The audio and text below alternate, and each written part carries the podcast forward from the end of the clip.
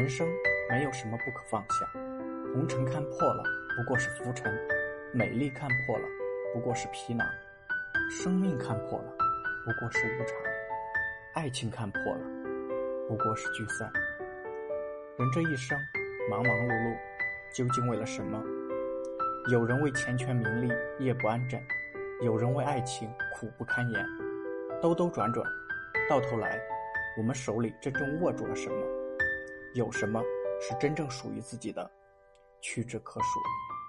我们心里那些看似不尽的压力与烦恼，大多时候是因为害怕失去，因为抓得太紧，所以反而不快乐。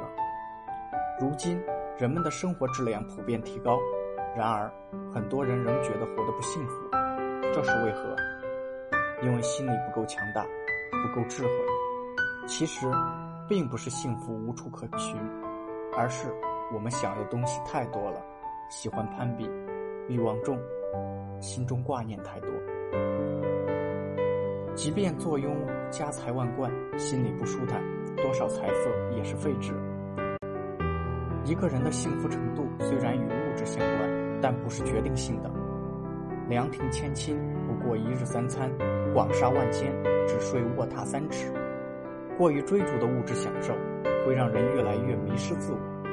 一时的熙熙攘攘，并不足以填补精神上的空缺。一个人真正的富有，不是所拥有的物质，而是灵魂上的独立与清醒。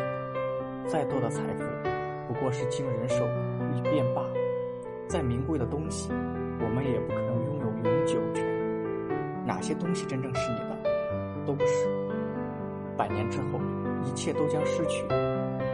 世间万物如沧海一粟，过眼云烟。人世间最大的真理就是无常。当你明白了无常，你就不会张扬。今日华丽风光，明日可能狼藉一片。所以，得到不必得意，失去不必懊恼。